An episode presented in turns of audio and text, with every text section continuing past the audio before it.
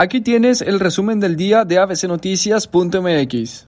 Autoridades de salud de Nuevo León informaron que ayer el municipio de Monterrey alcanzó la cifra de 1.026 casos positivos de COVID-19. Con este número es el municipio más afectado por la pandemia de COVID-19 en Nuevo León, ya que también ahí se registran 41 de las 157 defunciones. Por debajo de Monterrey se encuentra el municipio de Guadalupe que registra 742 casos acumulados y 30 defunciones. Otros municipios del área metropolitana con importante concentración del virus son Apodaca con 498, Juárez con 295, San Nicolás con 264, Escobedo con 249, Santa Catarina con 156 y San Pedro y García con 142. El Congreso del Estado votará este próximo viernes la sanción contra el gobernador Jaime Rodríguez y el secretario general de gobierno Manuel González. El coordinador de la bancada del PAN en el Congreso local, Carlos de la Fuente, dio a conocer que será en sesión extraordinaria que se lleve a cabo la votación para sancionar al gobernador y a su secretario de gobierno. La sanción para ambos se debe a que el Tribunal Electoral del Poder Judicial de la Federación resolvió que Rodríguez y González emplearon recursos públicos para concretar la candidatura presidencial del Bronco.